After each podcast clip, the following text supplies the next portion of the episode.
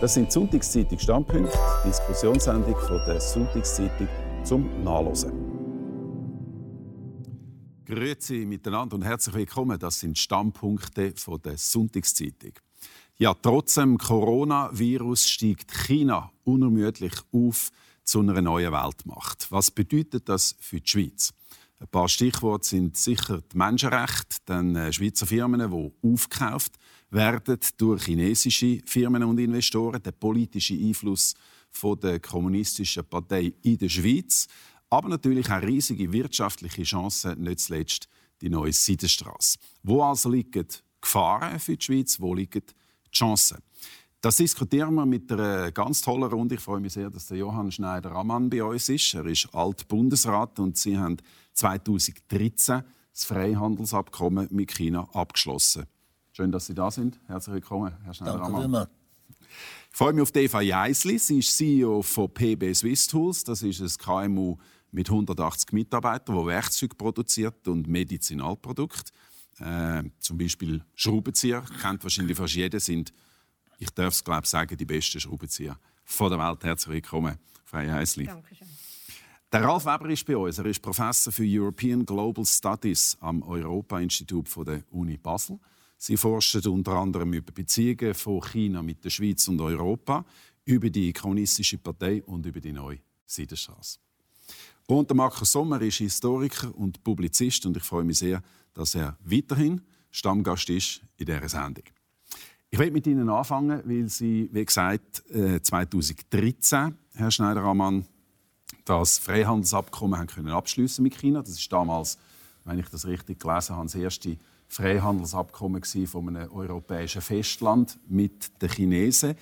Jetzt sagen die Beobachter, seit dieser Zeit in den letzten Jahren habe China sich verändert, sei aggressiver geworden in der Außenpolitik, in der Innenpolitik, geht härter vor gegen Minderheiten, Stichwort Uiguren und von Reformen oder Demokratisierungen, wo man vielleicht in dieser Zeit, mindestens bei uns, daran glaubt oder gehofft hat, sich eigentlich nichts mehr zu sehen. Teilen Sie die Einschätzung? China hat eine sehr starke Entwicklung mitgemacht in den letzten Jahren, Jahrzehnten und aber auch in der laufenden äh, aktuellen Zeit. China hat äh, durch den Mehrhandel, durch das Ausdehnen vom Handelsvolumen in die Welt raus äh, zusätzliche Transparenz bekommen, in den Freihandelsabkommen zum Beispiel mit der Schweiz auch gefordert war. Äh, wenn ich da eine Klammer mache, ich habe an der Pressekonferenz am WEF 2011 in Davos gesagt, Herr Minister, Wirtschaftsminister von der Chinesen, Cheng Deming, wir erwarten, dass wir mit euch über Handel äh, verhandeln und eine Lösung finden, über Freihandel. Aber wir erwarten auch, dass ihr bereit seid, über Menschenrechte zu reden, über, äh, über ökologische Aspekte zu reden. Und der Cheng Demin hat dort nicht anders können, als wir von der versammelten äh, Journalien mit mir zu sagen, solange es etwas mit Handel zu tun hat, sind wir tatsächlich bereit, auf die menschenrechtlichen und auf die ökologischen Aspekte einzugehen. Auf die Art, das ist ein Beispiel, auf die Art ist China in den letzten Jahren mehr und mehr äh, gezwungen worden, sich äh, auch transparenter zu geben, äh, besser äh, zu beurteilen von außen. Und ich glaube, die Entwicklung, die China jetzt in den letzten Jahr, Jahren und Jahrzehnten äh, gemacht hat, ist grundsätzlich eine gute Entwicklung. Man darf nicht vergessen, es sind 1,3 Milliarden Menschen, die jeden Tag Hunger haben. Man darf nicht vergessen, dass der, der äh, Einparteienstaat äh, enorm strikt äh, geführt wird, äh, was wir nicht in allen Teilen, mit Sicherheit nicht. Äh, ich würde gerne mithelfen mit unserem kleinen Beitrag als kleine Volkswirtschaft und Partner, äh, öffentlich die Gesellschaft herbeizuführen, eine Gesellschaft, die demokratischer funktioniert, äh, herbeizuführen. Aber das wird sich erst über die lange, lange Zeit äh, entsprechend können entwickeln Lange Rede, kurzer Sinn. Ja. Die Entwicklung ist enorm. Äh, da kann man täglich zuschauen, wie es weitergeht. Es geht grundsätzlich in eine richtigere Richtung nach mehr. In eine richtigere? In eine richtigere okay. Richtung. Wenn das also heißen tut... das Gegenteil von dem, was ich da quasi ich, gezeigt habe. Ich habe China erlebt, was zu war. 80er Jahre, 90er Jahre. Und ich habe es jetzt erlebt, auch politisch erlebt, in den 10er und 20er äh, Jahren. Und das, hat, äh, das ist nicht mehr das gleiche China. Mindestens dort, wo die Weltkonjunktur ist angekommen. Ja. Genau, also gerade kürzlich hat der äh, Staatspräsident auch verkündet, dass das Ziel von der Beseitigung von der absoluten Armut, das ist jetzt ein innenpolitisches Ziel, dass das erreicht worden ist. Aber ich will gerne, und wir können das alles vertiefen, gerade das Wort dem Herrn Weber geben, der äh, traditionellerweise sehr kritisch äh, ist gegenüber China. Was sagen Sie zu dieser Einschätzung? Es ist schwierig. Zum einen repräsentiert das für mich schon das, was viele gedacht haben. Auch, nicht? Und das hat die Hoffnung war schon, sozusagen Wandel durch Handel. Nicht? Dass man also sich einlädt auf China. Man hat sie in die WTO nicht, ähm, eintreten lassen. Und dann hat es ähm, eine gute Zeit gegeben, wirtschaftlich. Aus der Wirtschaftsperspektive haben wir wahrscheinlich 20 Jahre eine gute Zeit gehabt wo alle ein auch gewonnen also haben, beide Seiten. Also in den letzten 20 Jahren. Die letzten 20 ja. Jahre. Aus meiner Sicht aber hat sich schon früher, so vielleicht 2007, 2008, mit der Finanzkrise und an Olympischen Spielen nicht, und andere Ereignisse in China abzeichnen lassen, dass, dass von der chinesischen Parteiführung her das als Chance gesehen wird, dort mal, um mehr sich können im Vordergrund zu stellen. Nicht? Und das ist dann passiert auch. Und das fängt vielleicht da schon an. Es fängt nicht erst mit Xi Jinping an. Xi Jinping übernimmt das sozusagen von seinem Vorgänger und, und macht es dann sehr gut, nicht, muss man sagen, und, und, und übernimmt eigentlich Macht in dem Laden. Und das ist ähm, von denen aus, aus meiner Perspektive jetzt sozusagen, ist, ähm, von Xi Jinping an, ist es von Jahr zu Jahr schlechter geworden. Schlechter, schlechter geworden, wenn es um die politische Situation in China geht. Ja. Also wenn es um das Verhältnis von der Partei ähm, zu den Leuten geht. Und man darf nicht vergessen, die Partei ist da der wichtige Akteur. Nicht der Xi Jinping ist zuerst mal Parteisekretär und dann ist er Staatspräsident. Die Partei steht über dem Staat letztlich. Und dann ist es eigentlich immer schlimmer und in der letzten Zeit, muss ich sagen, ist es eigentlich Monat zu Monat schlimmer geworden. Nicht? Und von dem her ähm, ist es aus meiner Sicht ein eine andere Geschichte. Nicht? Ich denke, dass ähm, äh, wir müssen auf ein autoritäres China gefasst machen und darum wir eigentlich seit zwei Jahren irgendwo in einer Situation sind, wo ich das Gefühl habe, in der Schweiz ganz viel von Unternehmern ähm, Universitäten, andere Akteure alle ein bisschen nervöser werden. Weil nicht mehr so recht wissen, wie wir sollen wir uns verhalten mit dem neuen China, mit dem jetzt wirklich starken China, wo die Stärke zeigt, nicht mehr zurückhebt mit dem, nicht, wo immer mehr Bedingungen stellt. Und da glaube ich ist etwas, wo, die, wo man in der Schweiz darüber diskutieren muss. Ja. Ich würde das äh, gerne jetzt vor allen zuerst hören, von allen vier Gästen, bevor wir dann in die Tiefe gehen. Ich würde gerne von Ihnen wissen, Frau Eisli, weil Sie sind in China selber auch tätig mit einer Vertriebsorganisation und Sie haben da einen guten Einblick. Wie schätzen Sie das ein? Mhm. Was erleben Sie? Also Im Jahr 2013 hat PB Swistus entschieden, eine Vertriebsorganisation aufzubauen in China. Und also direkt in dem Jahr, eigentlich, wo das Freihandelsabkommen Ganz genau, und nicht zuletzt auch motiviert durch das Freihandelsabkommen. Ja. Und ganz sicher auch durch ja, schon der Respekt, den man dann auch gegenüber der Regierung in einem gewissen Sinn hatte, im Sinne von, wir treten hier wirklich einen der grössten Verbrauchermärkte ein. Es gibt eine Nachfrage für die Qualitätswerkzeuge von PB Swissthaus. Es gibt auf der anderen Seite aber auch eine Regierung, die sagt, sie gehen gegen Korruption vor. Das war dann ein wichtiger Gedanke, wo man auch damit in Verbindung gebracht hat, es geht auch um gewisse demokratische Werte, wo hier man wird versuchen, zwar Wirtschaftsentwicklung voranzutreiben, auf der anderen Seite aber auch zum Volk bereit ist zu schauen. Und das ist eigentlich schon, ich habe Gelegenheit gehabt, vom Jahr 2010 China regelmäßig zu bereisen, wo ich schon immer auch wieder den Eindruck hatte, bis in den letzten Jahren, muss ich offen und ehrlich sagen, dass hier wirklich in einem höheren Interesse äh, auch einer Mittelschicht eine Gelegenheit geben wird, an Bildung massiv aufzuholen und auf der anderen Seite natürlich auch im Bereich Forschung äh, ein Know-how aufzubauen, wo ja, das Land umso interessanter gemacht hat. Insbesondere durch das, dass wir Freihandelsabkommen hatten und dass wir natürlich hier einen freien Zugang haben bekommen zu einem Markt, der für Schweizer KMUs, für Schweizer Konzerne eine unglaublich hohe Bedeutung hat. Und wir damit natürlich auch wieder unsere Arbeitsplätze und Ausbildungsplätze absichern. Also wenn ich das richtig verstehe und ganz kurz es versucht zusammenzufassen, die Chancen sind groß. Sie sind sehr groß vor allem auch am Anfang. Sie sehen aber, Sie machen sich gewisse Sorgen über gewisse Entwicklungen. Es ist viel höhere Transparenz in den Informationen, die wir zur Verfügung haben. Durch die Transparenz sehen wir auch den Umgang mit Minderheiten. Die Uiguren ein Stichwort, das ihr gegeben ja. habt. Und ich glaube schon, dass wir da offen und ehrlich müssen sagen äh, auch als Schweizer Unternehmer und Unternehmerinnen, die Verantwortung haben für die Produktion in China, für den Vertrieb in China, äh, wir müssen gut heranschauen und sehr sorgfältig mit überlegen, in welche Richtung äh, gilt Einfluss nehmen. Darf ich, das nimmt mich jetzt gleich nach und ich habe zwar jetzt gerade Markus Somm fragen um seine Einschätzung, aber jetzt haben Sie mir natürlich noch ein Stichwort geliefert. Gut heranschauen ist äh, ein bisschen, für mich ein bisschen zu allgemein. Oder? Was heisst das konkret, wenn Sie dort mit also das ist sehr, sehr bescheiden. Gerade wenn ich davon ausgehe, welche Möglichkeiten dass ich ganz persönlich habe, wenn ich unterwegs bin in China. Ich habe auf der einen Seite unsere Mitarbeitenden, ich habe die Organisationen, wo wir drinnen vernetzt sind. Ich habe die Schweizer Botschaft, Swiss Business Hub, wo wir regelmäßig Kontakt pflegen.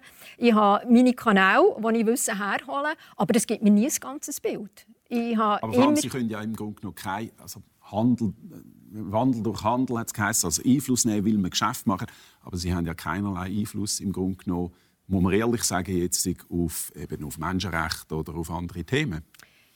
Ich glaube, da können wir ja noch drauf sprechen, ja. Herr Brennwald, aber mir es für mich hier zu positionieren in dieser Fragestellung von euch, mich, ich kann nicht als Unternehmerin mit meinen Geschäftspartnern über Menschenrechte reden. Das sind wirklich nicht die richtigen Adressaten. Aber ich glaube sehr wohl, dass die Schweiz eine Ebene hat, und das ist die diplomatische, politische Ebene, wo das Thema auf den Tisch muss. Danke vielmals.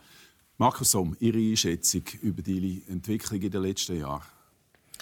Also ich glaube, es ist offensichtlich, dass sich China verändert hat und aus unserer Sicht, aus einer westlichen Sicht, wo eben Demokratie und Menschenrechte und Pressefreiheit und so weiter und so fort eine große Rolle spielen, aus dieser Sicht hat sich China sicher verschlechtert. Wir wissen, dass es äh, autoritärer geworden ist. Man sieht das jeden Tag in Hongkong. Ganz eine extreme Geschichte. Hongkong ist uns allen im Westen sehr nahe gestanden. Es war eine unglaubliche Erfolgsgeschichte, das Hongkong. Und ich glaube, das ist eigentlich unbestritten. Das wissen wir alle. Das China verändert sich in eine Richtung, die uns eigentlich nicht unbedingt glücklich macht. Und gleichzeitig glaube ich auch an das Prinzip vom Wandel durch Handel. Da bin ich absolut auch überzeugt. Ich bin überzeugt, dass wenn ein Land sich entwickelt und eine große Mittelschicht bekommt, dass sicher die Chancen besser sind, dass nachher demokratische Verhältnisse kommen. Also ich glaube, irgendwie zu hoffen, dass ein Land arm bleibt und dann meinen, es käme Menschenrechte, das ist absolut falsch. Also es gibt nur wohlhabende Länder, wo überhaupt die Art von Rechtsstaat, Menschenrecht äh, Demokratie haben, wie wir uns das kennen und wie wir uns das auch für als selbstverständlich anschauen. Also daher finde ich, Wandel durch Handel bin ich absolut dafür. Ich bin absolut dafür, dass wir enge Wirtschaftsbeziehungen haben mit China. Ich bin für Freihandel in jeder Beziehung und zwar bin ich halt dort absolut agnostisch. Ich glaube, es ist ein Fehler, wenn man anfängt, Handel zu politisieren wenn man das Gefühl hat, mit Handel können wir auf die politischen Verhältnisse in einem Land Einfluss nehmen. Das finde ich absolut falsch. Wir haben auch mit der Sowjetunion, das wissen Sie auch ganz gut, Herr Schneider-Ammann, haben wir auch Handel getrieben, lange nicht, aber wir haben das auch immer gemacht und niemand hat daran zweifelt, dass wir die Sowjetunion nicht gut heißen. Aber man hat trotzdem Handel gemacht und ich würde jetzt auch sagen, bei der Sowjetunion am Schluss ist es wahrscheinlich unterm Strich für die Menschen gleich besser gewesen, weil sie sind nicht arm geworden. Sie sind nicht arm geworden und Armut ist sicher das Schlimmste. Aber, Aber gleichzeitig... Das heisst also Menschenrechte gar nicht ansprechen, einfach sagen, es geht uns überhaupt nicht an, wir sind erstens finde ich, Geschäft machen. Ja, erstens finde ich, dass die Unternehmer das überhaupt nicht ansprechen Nein, finde ich gar nicht. Also ich finde, als Unternehmer mache ich ein Geschäft. Ich bin als Unternehmer in meinem eigenen Land für die politischen Verhältnisse verantwortlich. Ich kann doch nicht mit Amerika Handel treiben und nachher sagen, aber den Trump müssen wir abwählen. Das geht doch nicht. Das machen wir nie nicht. Und das, wir gehen auch nicht auf Saudi-Arabien und sagen, ja, die Frauen sollten jetzt unbedingt anfangen, Auto zu fahren. Wir können so nicht, es gibt einfach Länder, die uns nicht passen. Und wenn wir mit denen nicht handeln wollen, können wir das schon machen. Aber ich glaube nicht, dass da irgendwie eine politische Wirkung nachher dahinter ist. Ich bin aber auch der Meinung, dass eigentlich auch die Regierung, eine Schweizer Regierung, die neutral ist, eigentlich nicht über Menschenrechte reden mit den Chinesen ist eine sehr extreme Position, ist mir klar. Aber ich finde, letztlich machen wir uns unglaubwürdig bei den Chinesen. Weil die Chinesen wissen ganz genau, dass das irgendwie so ein, ein Double Talk ist. Sie wissen ganz genau, wir wollen eigentlich Geschäft machen mit ihnen. Damit wir das aber können vermitteln daheim vor unserem eigenen Publikum, tun halt unsere Politiker ein bisschen Menschenrechte ansprechen. Aber sind wir ehrlich, die Menschenrechtssituation hat sich nicht verbessert in den letzten Jahren in China, weil alle westlichen Staatschefs immer wieder ein bisschen gesagt haben, wir reden über Menschenrechte reden. Also ich danke für die Ehrlichkeit, äh, sehr provokativ. Auch, Sie haben es aber selber gesagt, ja, ich will es gerne zur Diskussion stellen. Herr Schneider-Ammann, der Bundesrat muss bis Ende Monat eigentlich eine China-Strategie präsentieren. Was heißt das für uns? Ja, das ist eine hohe Ambition als kleine Schweiz im grossen China äh, Lehrer teilen, was es sollte, damit wir von der Schweiz aus äh, weiterhin mit dem Geschäft sein oder können sein. Ich glaube, das geht irgendeinem Ort äh, an der Realität vorbei. Ich teile sehr, was der Markus Songa gesagt hat. Es ist nicht eine Angelegenheit von Unternehmern, einzelnen Unternehmern, jedem einzelnen Geschäft wollen über Menschenrechte äh, zu reden und dort auch noch irgendetwas drinnen zu verpacken. Das ist vielmehr eine Angelegenheit, wenn die Staatsebenen äh, sich treffen. Wenn ich als Minister nach äh, Peking bin, dann habe ich vis-à-vis der Ministerpräsident gehabt. Und der Ministerpräsident habe ich nachher im Namen der Schweiz können sagen, wir haben dann noch äh, ein Anliegen, ein Anliegen im Umweltbereich, ein Anliegen im Sozialbereich, ein Anliegen im Menschenrechtsbereich und er das zur Kenntnis genommen. Und dann bin ich etwa die, äh, auch assistiert worden von den Branchenvertretern, die mitgereist sind. Da hat die Industrie noch etwas zu diesem Thema gesagt oder es hat Pharma noch etwas zu diesem Thema gesagt und es ist in der Regel nachher auch darüber äh, geredet worden, aber selbstverständlich habe ich mir nie gebildet, dass die jetzt das Protokoll schreiben. Schneider-Ammann hat bei uns äh, bemerkt, wir sollten doch das und das. Also zum, so zum, geht's nicht. Zum noch ein bisschen härter sagen, es ist eigentlich für die Galerie. Ja, so Oder ganz, äh, wie, so weit ging ich nicht. Es hat schon irgendeinen Ort eine Nachhaltigkeit, wenn man einem chinesischen Staatschef oder einem chinesischen Ministerpräsident und seinem versammelten Minister kann sagen, wir Schweiz funktionieren drum so, wie wir funktionieren. Und dann fängt man an aufzählen und das ist, ist es äh, Mitgestaltung, das Mitreden, das sozialpartnerschaftliche Verhältnis, das bei uns sehr gut äh, eingespielt ist, das branchenweise äh, funktionieren tut. Und mit all diesen Informationen machen sie schon irgendetwas. Ja, zumindest in meiner Zeit äh, zwei, drei Mal festgestellt, was wir das letzte Mal haben parkiert, wo wir darüber haben wollen, äh, nicht so verlauten ist beim nächsten Mal nicht einfach äh, nicht dahergekommen, sondern es ist a priori äh, vorweg äh, beantwortet worden, wenn es noch, noch Beantwortung hat gebraucht.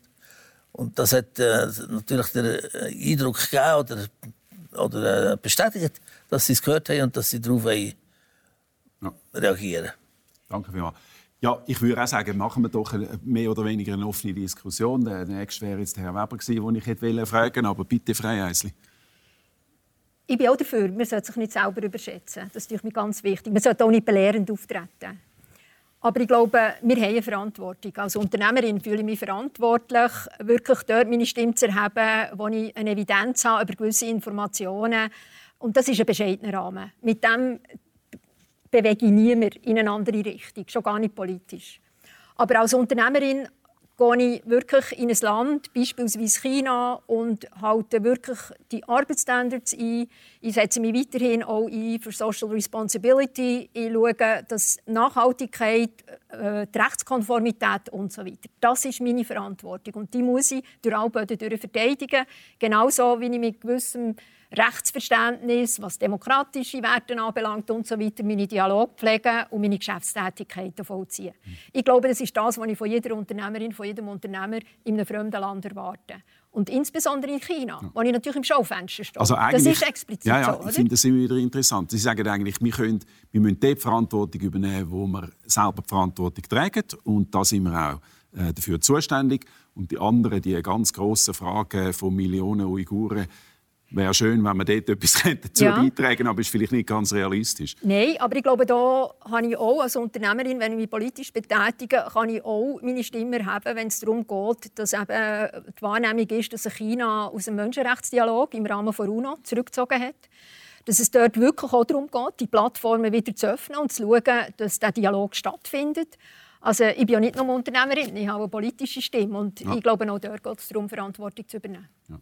Also. Ich will schnell das absolut unterstützen. Also da haben wir keine Differenz. Ich finde, überall, wo der Unternehmer selber kann entscheiden kann und auch selber muss sagen, für mein Geschäft ist mir das wert, dass ich zum Beispiel Arbeitsstandards sogar übertreffen, besser machen, finde ich das völlig okay. Und das finde ich auch wichtig, weil ich will, dass ja meine Mitarbeiter daheim auch können begründen. Ich kann ja nicht eine Firma führen und dann sagen, in China tun ich Sklaven anstellen, interessiert niemand oder Uiguren anstellen im KZ und so, das ist mir gleich.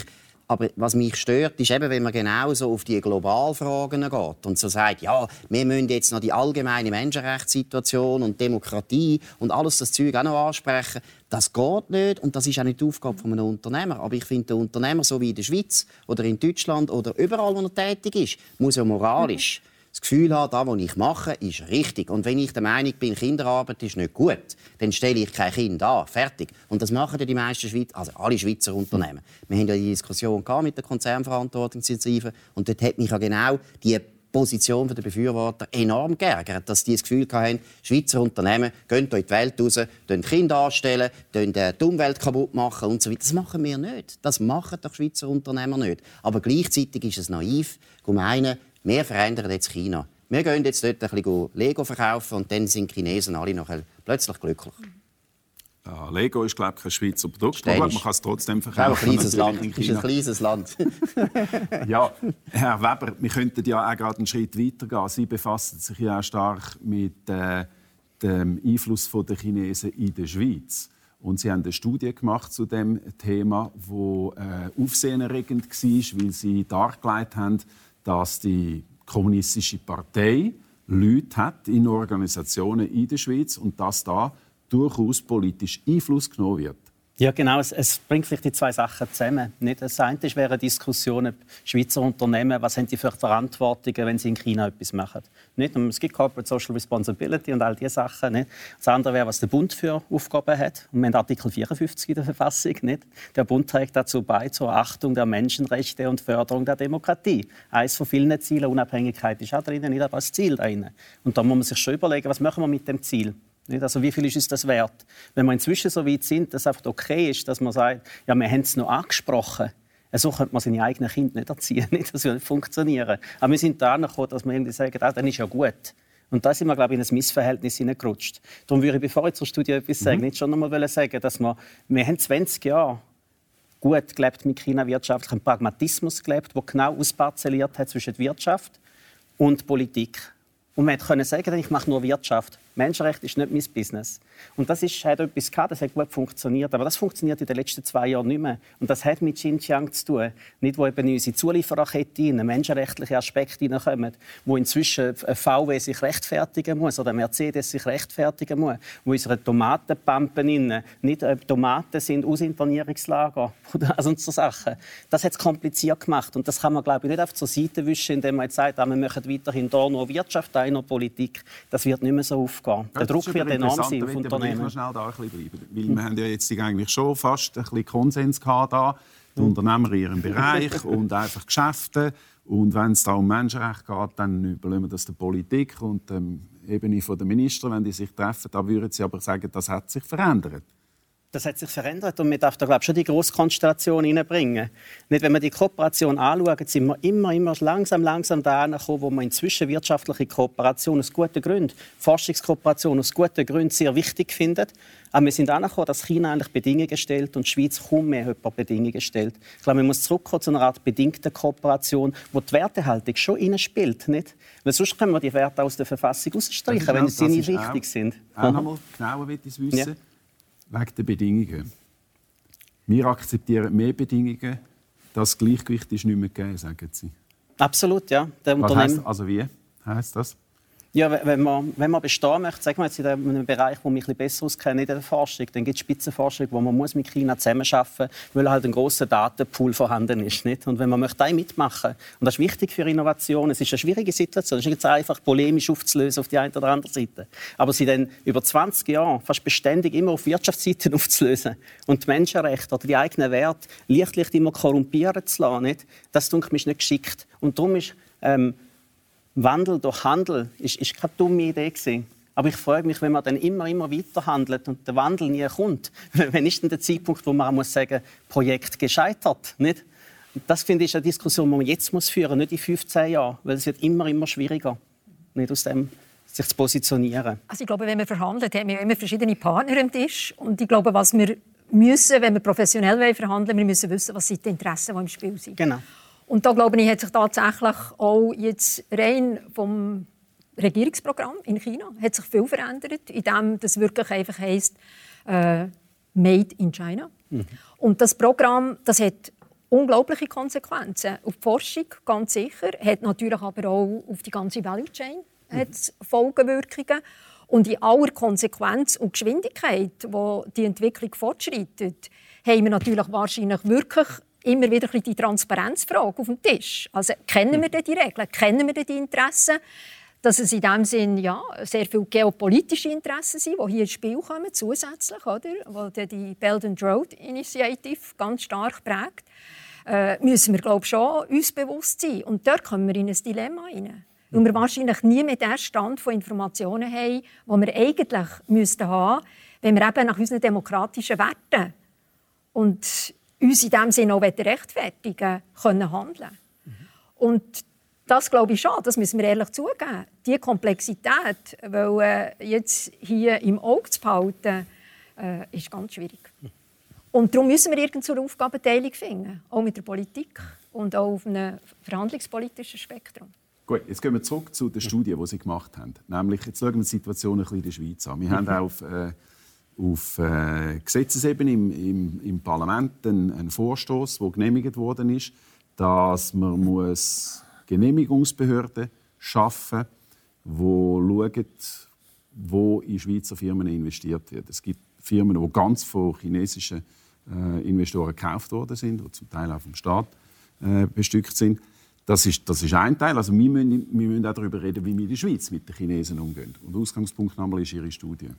Ja, genau. Also es ist eben nicht nur so, dass man jetzt sagen kann, wir uns neutral verhalten sozusagen und es geht uns nicht an, was in China passiert. Das ist eine Position, die man kann einnehmen intellektuell nicht. Aber es ist eben so, dass China in der Schweiz total präsent ist. Nicht? Also es, man, kann nicht wählen, dass China nicht mehr präsent ist da. Und das ist offensichtlich, wenn es um, um Unternehmenskäufe geht. Nicht, da diskutiert man das dann. Und was in meiner Studie im Vordergrund gestanden ist, andere Einflusssphären aufzuzeigen. Die sind viel subtiler. Nicht? Also es geht viel mehr um einen Diskurs zu bestimmen, worüber schwätzt man in der Schweiz oder nicht. nicht? Und der Effekt ist nicht sehr einfach zu sehen. Darum ist es eine schwierige Studie zu machen, nicht? weil man wie so einen Graubereich behandelt. Aber man sieht den Effekt sehr gut über die 20 Jahre. Nicht? Wer, wer würde es auf sich nehmen, den Dalai Lama einzuladen heutzutage? Nicht? Vor 20 Jahren noch passiert. Heute wird das niemand machen. Das kommt sofort zurück. Also die Art Einfluss auf die Schweiz ist eben auch da. Darum ist es nicht ein Thema, das einfach weit weg von uns und irgendwo in Xinjiang sich abspielt. Auch, und das ist schlimm genug. Nicht? Aber es ist ein Thema, das da passiert. Und die Einflussstrukturen, die, glaube ich, verstehen wir sehr schlecht. Wir haben wahnsinnig wenig Wissen zu China, wenn es um Parteistruktur, wie Partei eigentlich in China und eben auf die Welt durchregiert. Nicht, wenn, man sich, wenn man das, was ich vorher gesagt habe, als Partei über dem Staat steht, ist ganz wesentlich, dass man das versteht. Weil es, es, es heisst eben auch, dass Han-Chinesen können genauso unter Knuten von dieser Partei kommen wie Ausländer oder Ausländerinnen. Es geht nicht um Chinesen und Chinesinnen. Es geht wirklich um die Partei, die da regiert und die kein Mittel scheut und wirklich in den, in den sechsstelligen Zahlen Leute aktiv sind, um Meinungen und die Welt zu steuern, über Medien, die man aufkauft, nicht, wo da der Diskurs einfach so verändert, dass wir inzwischen ein paar tibetische Protestierende schon als Störfaktor anschauen und das halbe irgendwie schon abkaufen. Also im, der Umfang, wie wir chinesische Propaganda auch unsere, unsere Diskurs übernehmen, ist uns natürlich nicht bekannt. Nicht? Aber wenn man das auch studiert, dann sieht man, dass das sehr erfolgreich gemacht wird. Wie viele Leute darf, sagen... Darf schnell, ja, bitte. Entschuldigung. Noch ein bisschen konkret. Sie haben auch konkret geschaut, was gibt es für chinesische Staatsangehörige in grossen Schweizer Firmen, in anderen Organisationen auch und wie nehmen die Einfluss? Genau. Wie versuchen die quasi das Bild von China auch zu prägen in der Schweiz und, und andere Sachen zurückzuheben, eben tibetische Frage zum Beispiel. Ja, es ist noch wichtig, dass, das ist ganz ein wichtiges Anliegen. Es geht nicht nur um chinesische Staatsbürger. Also die sogenannte Einheitsfront und andere Einflussinstrumente, die funktionieren. Das wichtige Unterschied ist Parteimitglied, nicht Parteimitglied. Nicht? Und was dann da eingesetzt wird, was man versucht, als Freund zu gewinnen, um können einzusetzen, das können Chinesen und Chinesinnen sein, das sind aber auch Tibeter, das sind Taiwanesen, das sind Schweizer, das sind Engländer. Das ist durchs Band durch. Das kommt für die Partei nicht darauf an. Nicht? Und das ist für uns schwierig zu verstehen. Darum ist es wichtig, weil wir möchten nicht einen Diskurs in der Schweiz haben, wo es plötzlich um Chinesen geht und Chinesinnen. Das sind in dem Sinne zum Teil genauso Opfer. Nicht? Und, und das, glaube ich, würde, gefährlich sein, wenn wir dann eine Art Xenophobie noch würde, oder einen Allgemeinverdacht würde platzieren. Und das bin ich ganz dezidiert dagegen. Also wir müssen auch ein Vokabular finden, um über das zu, können zu reden. Gut. Das sind auf Dimensionen, die bisher nicht in der Diskussion inne sind. Und das ist nicht nur wegen meiner Studie. Wenn man auch in Europa schaut, das kommt überall, wird das Thema besser angeschaut. Und da wird noch viel, viel, viel mehr in nächster Zeit auch angeschaut werden. Also das ist ein Thema nicht weggeht. Auf, auf Studie. Wieder gibt es auch Einwand zu, zu dem, aber der Markus so möchte gerne hören. Ja, vielleicht das erste Mal noch, das finde ich ganz etwas Wichtiges. Wenn Sie schon darauf Wert legen und zu Recht Wert legen, es gibt eine chinesische Bevölkerung, und es gibt eine Regierung und es gibt eine Partei. Und es, wir reden eigentlich von der Partei. Es geht nur von der Partei. Und ich muss auch sagen, dass ich Ihren Eindruck nicht teile, dass da eine grosse Gefahr von Xenophobie besteht. Ich glaube, die meisten Leute in der Schweiz sind sich sehr bewusst, es gibt eine Regierung in China, es gibt eine Partei, das sind Kommunisten und es gibt Chinesen. Ich glaube, das ist nicht so ein großes Problem. Aber die Differenzierung, die sie bei den Chinesen verlangen, zu Recht verlangen, finde ich, muss man auch bei der Schweiz auch verlangen. Wenn ich sage, unsere Regierung soll neutral sein, heißt das nicht, dass ich neutral bin. Ich bin nicht neutral. Ich bin absolut der Meinung, dass ich, und ich bin ein Publizist, dass ich kritisiere, was die in China machen. Ich finde es eine Zumutung, wie die uns unterwandern versuchen. Dort finde ich sogar, das ist eine Sache vom Staat. Ich finde, es geht nicht, dass eine fremde Macht in der Schweiz probiert, Medien zu manipulieren, probiert Universitäten zu manipulieren, probiert Forschung zu manipulieren. Das machen sie alles. In der Schweiz wahrscheinlich noch nicht so massiv wie in Deutschland oder in Amerika. Amerika ist ganz extrem. Das ist wahnsinnig, wie die Universitäten unterwandern. Da finde ich, müssen wir uns extrem wehren. Und da geht's jetzt, das ist sogar eine Staatsaufgabe. Aber in dem Sinn finde ich wirklich ganz wichtig, noch schnell Anschluss an die Diskussion vorher. Die Regierung der Schweiz soll neutral sein gegenüber allen Ländern, weil ich finde, wir kommen sonst in die Teufelsküche. Und ich weiß, das ist nicht mehr so beliebt. Aber ich finde die billige Politisierung von unseren Außenbeziehungen, wo wir am Schluss dann praktisch jedes Land von den 190 Ländern, die in der UNO sind, müssen irgendwie beurteilen und unsere Bundesräte nachher müssen bei jedem Land noch schnell sagen, ja, das ist nicht gut und das ist nicht gut und das ist nicht gut. Das ist nicht realistisch, das ist falsch. Und wenn Sie fragen wegen der Verfassung, ja, ich würde den Verfassungsartikel sofort wieder streichen. In der alten Verfassung haben wir das nicht gehabt, sondern in dieser blöden neuen Verfassung haben wir das leider drin. Und zwar nicht, weil das Ziel nicht gut wäre. Ich würde auch, dass Menschenrechte kommen. Aber es ist unrealistisch. Es funktioniert so nicht. Die Schweiz gibt es seit 700 Jahren. Wir haben noch nie irgendein anderes Land können beeinflussen Wir können das nicht. Gut. Danke vielmals. Jetzt haben Sie sehr lange geschwiegen, Herr Schneider-Ammann. Und mich nimmt Wunder, was Ihnen alles durch den Kopf gegangen ist. Ja, es ist äh, natürlich interessant äh, zu hören, wie die Theorie und äh, die Praxis äh, aufeinanderstoßen. Ich frage mich, was haben wir denn als Regierung in den letzten Jahren gemacht? Und das haben wir möglicherweise gut gemacht und das haben wir falsch gemacht. Ich bleibe dabei, für es ganz simpel zu sagen, äh, das Ansprechen von, der, von, von Dimensionen, die heißen Menschenrechte, die heißen Umwelt, die heißen Sozialpartnerschaft, äh, das gehört in jede solche, jede solche Begegnung, wo ein Schweizer Minister auf eine, äh, auf eine Konterpart auf Regierungsebene treffen tut, sei es in China, sei es hier bei uns oder sei es irgendwo auf der Welt. Ich glaube, dort können wir grundsätzlich nichts falsch machen, sondern wir können das weniger machen, wo wir äh, nicht als Schweiz können zumuten aber das mit aller Gründlichkeit und das immer wieder und immer wieder mit der gleichen Forderung und mit der gleichen Tonalität und das macht irgendwo, glaube ich, schon Eindruck auch. Ich glaube nicht, dass wir so naiv sind, dass wir das Gefühl haben, äh, oder hey, wir können die chinesische äh, Kultur, die chinesische Denke von heute wesentlich beeinflussen. Aber wir können zeigen, wo wir die Differenzen sehen und die Differenzen die sie nachher aufnehmen und für sich, für sich verarbeiten. Und da ist man auch schon ein Mühe, ein Mühe weiter. Also ich würde ähm, der Schweizer Regierung sehr empfehlen, nicht einen Rückwärtsschritt zu machen, weil man nicht davon ausgehen kann, dass der kleine Minischritt äh, Wirkung hat. Ich würde auch meinen, es wäre eine verlockende Angelegenheit, wenn wir als äh, schwierig, als delikat der, internationalen würde überlassen, der internationalen Organisationen zum Beispiel.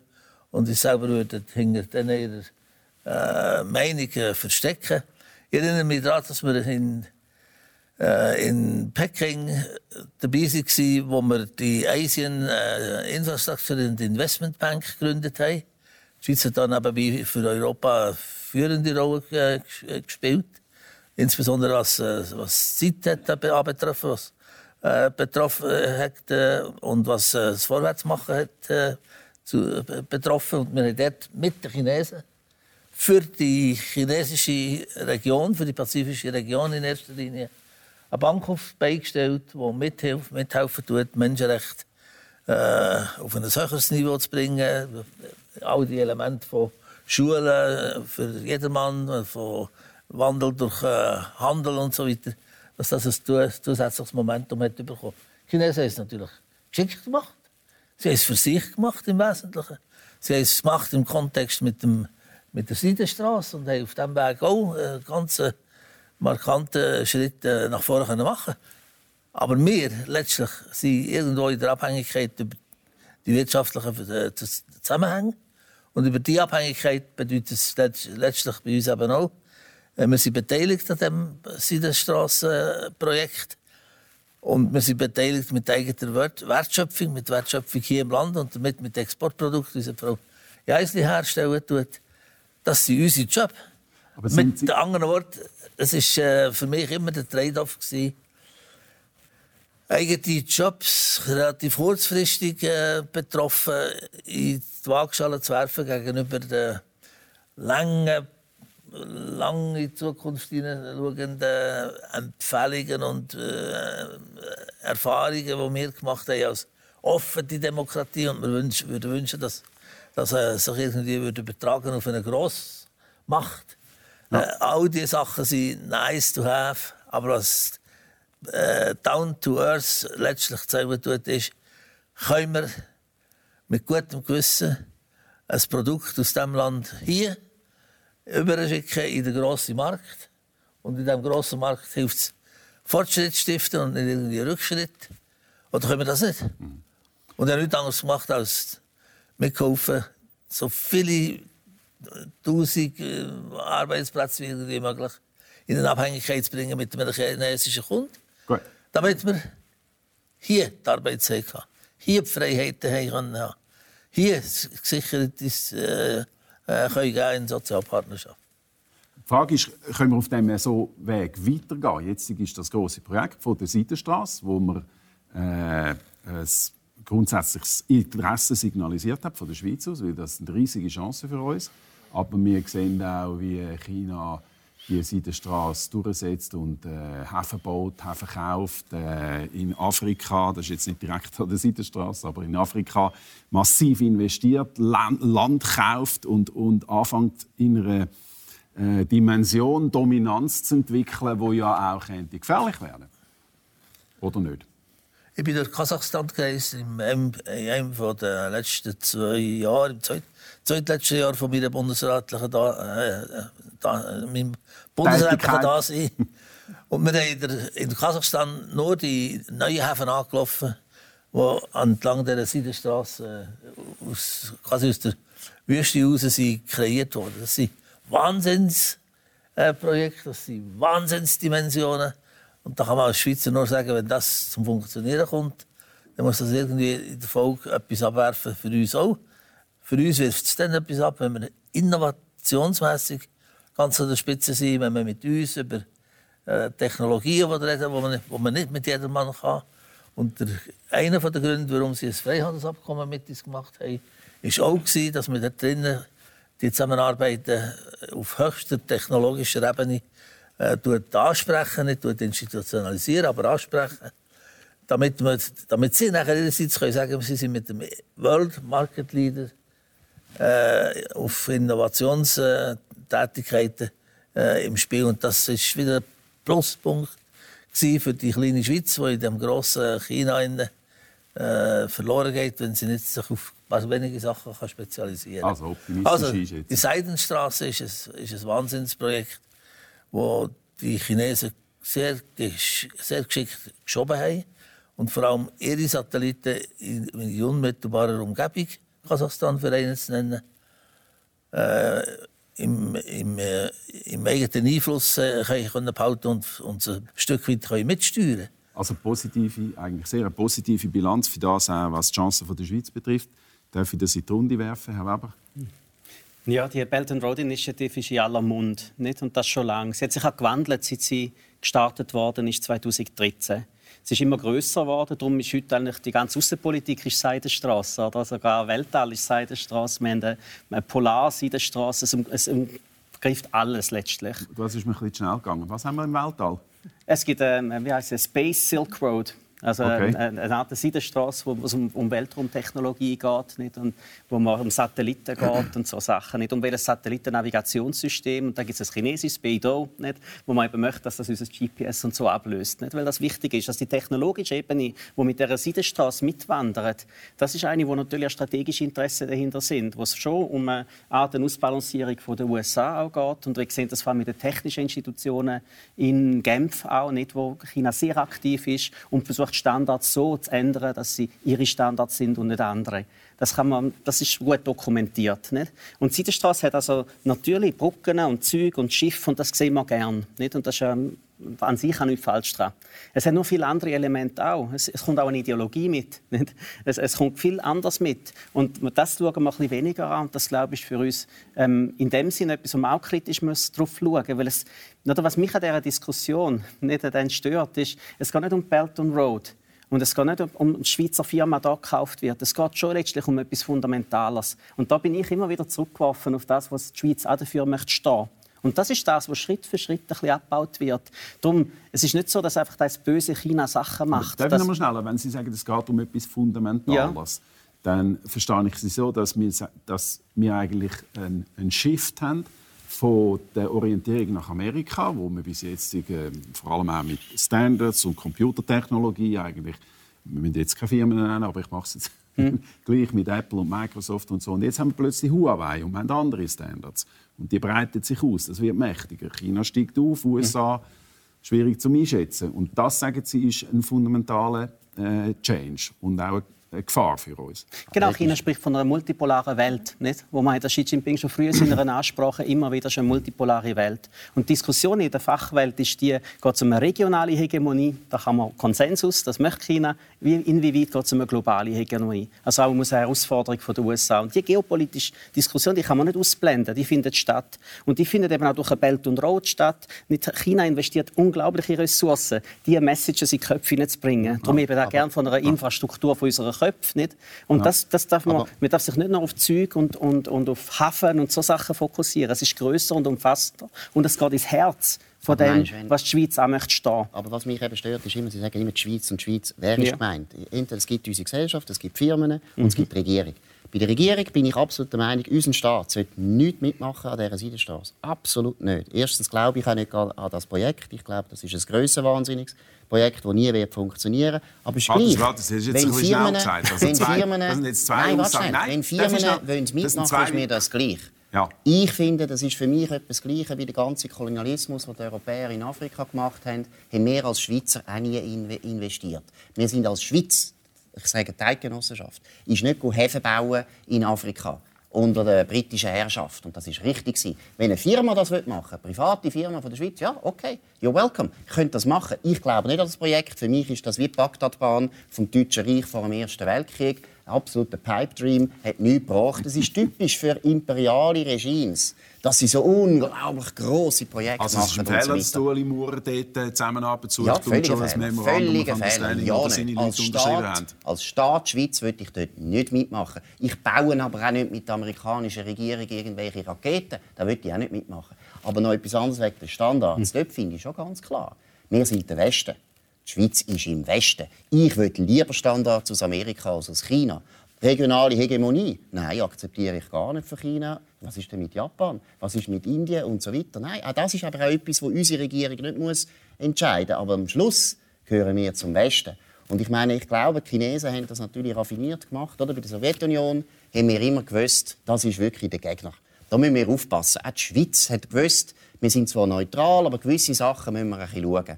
Und bei den Chinesen hat man natürlich sehr lange eben das Gefühl gehabt, zu Recht, ich weiß das sehr gut, man hat wirklich große Hoffnungen gehabt, berechtigt, dass das China sich verändern würde.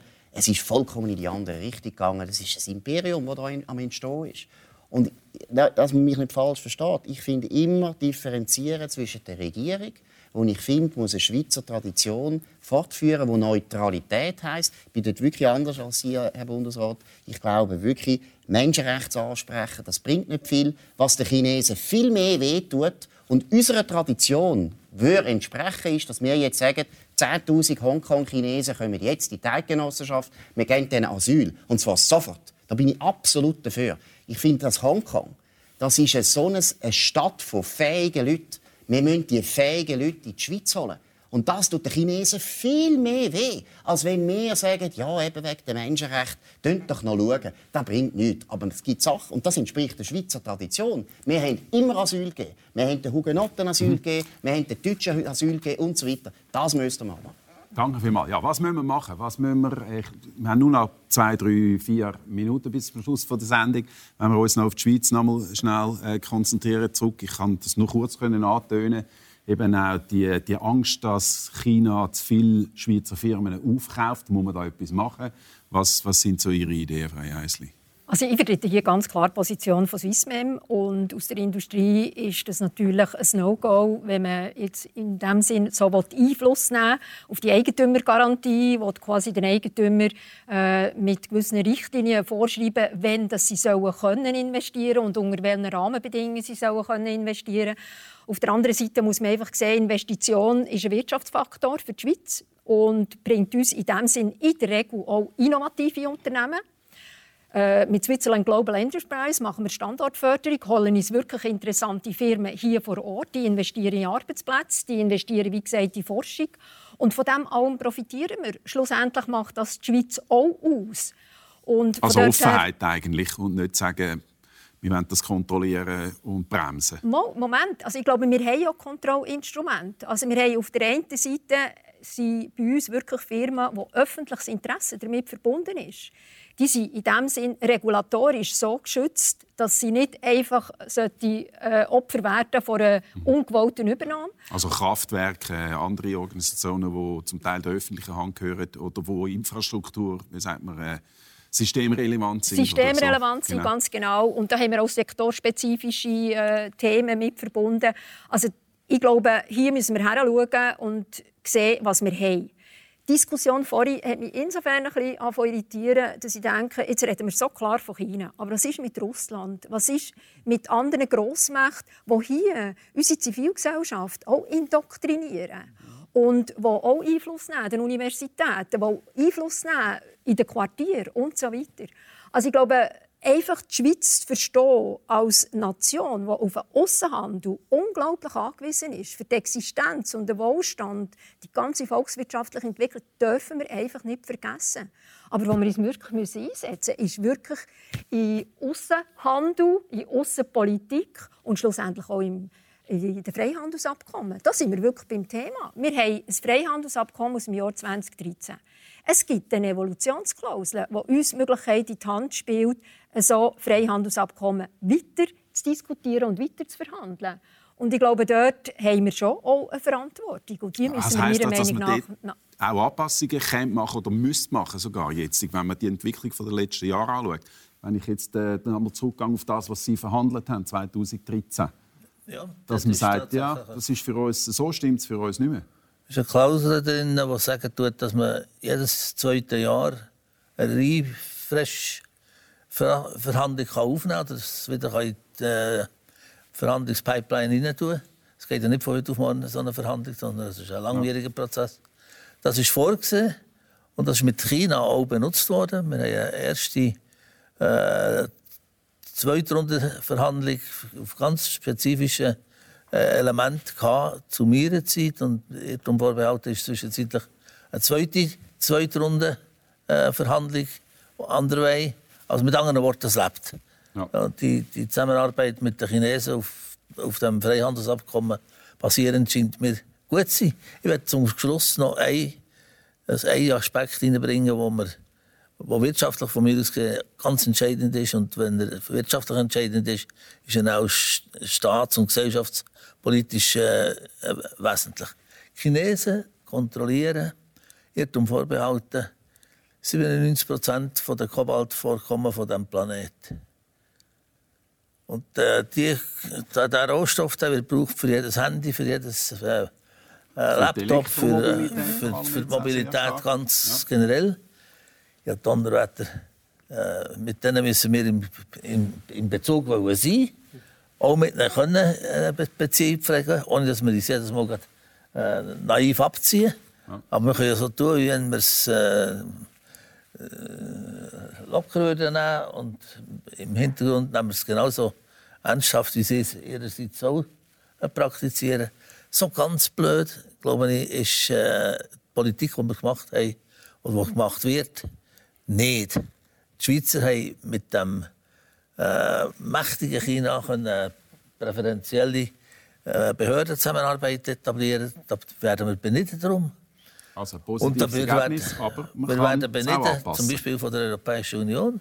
Und der entsprechende Kommissar über Jahre hat gesagt, es kann ja nicht sein, dass du, der chinesische Minister, innerhalb von vier Stunden das Telefon bekommst und ich warte eine ganze Woche.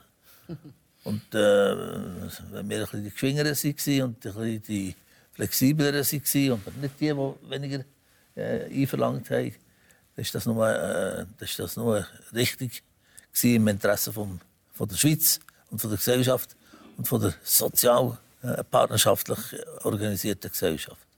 Danke vielmals. Eigentlich will ich Schluss machen, aber etwas ist mir, noch, äh, ist mir eigentlich gleich noch wichtig, weil wir jetzt gar nie die chinesische Perspektive in der Sendung haben. Wir diskutieren da unter Schweizer in dieser Sendung.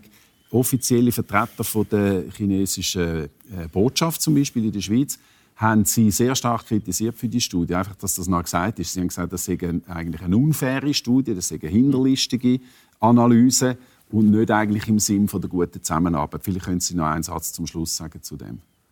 Ich glaube, dass die chinesische Botschaft und das Konsulat das gemacht hat, was Botschafter und Konsulat von so Ländern machen müssen nicht. Hätten sie den Protest nicht gemacht, dann hätten sie irgendeinem Oberen auch müssen erklären warum sie das nicht gemacht haben.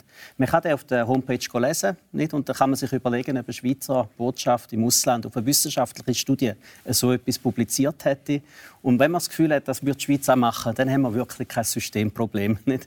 Wenn man zum Schluss kommt, dass eine Schweizer Botschaft so etwas nie gemacht hätte, dann haben wir vielleicht doch ein Systemproblem. Und ich denke, das kann uns einfach nur um die Ohren fliegen. Nicht? Und darum Reziprozität einfordern, ist glaube ich, auch handelspolitisch etwas Wichtiges. Nicht? Wir immer noch nicht die gleichen Möglichkeiten bekommen wie, wie China uns, ähm, von uns möchte. Nicht? Das ist ein totales Ungleichgewicht. Und da muss man glaub, einfach da selbstbewusst auftreten, Allianzen schmieden, um auch ein Gewicht können zu erreichen, um auch gegen das große China etwas Aber, zu bedeuten. In gut. Forschung, wie Sie gesagt haben, an anderen Orten hat die Schweiz durchaus etwas zu. Ich will das gerade unterstützen. Das ist eben auch etwas, was wir machen können. Wir brauchen ja. das Institut zum Beispiel, ein unabhängiges Institut in der Schweiz schon lange. Wir wissen viel zu wenig über China. Genau. Und Chinesen reagieren, oder die Regierung reagiert, reagiert ja so empfindlich auf Forschung über China, dass es eben zeigt, das ist auch etwas, was wir machen können um uns abzugrenzen. Aber es ist ein unglaublicher Missstand. Es gibt Lehrstühle für Sinologie, es gibt praktisch keine Lehrstühle. Chinesische Geschichte, chinesische Politik, chinesische Soziologie, chinesische Wirtschaft. Wir haben keine Ahnung in dem Land von dem Land. Und das ist etwas, was man könnte ändern, ganz leicht. Und den Chinesen würde das auch mehr wehtun, als ab und zu die Menschenrechte anzusprechen. Also ich glaube, Danke das unterstützt einen ganz wichtigen Gedanken, und zwar, wir müssen vor Ort sein. Mhm. Für die Situation können einschätzen ja. müssen wir nicht zuletzt auch vor Ort sein, nebst mhm. der Kompetenz hier im Land. Mhm. Danke vielmals. Wir sind ein bisschen über die Zeit, darum muss ich auch jetzt einfach strikt sagen, wir sind am Schluss der Sendung, aber wir haben eigentlich alles untergebracht, was ich ansprechen wollte. Und ich habe auch gefunden, dass es sehr interessant war. Ganz herzlichen Dank, dass Sie da sind. Ihnen danke ich fürs Zuschauen. Äh, unsere Sendung kommt wieder in einem Monat. Am nächsten Wochenende sind unsere Partner Verlag dran. Danke vielmals und gute Zeit. Adieu miteinander.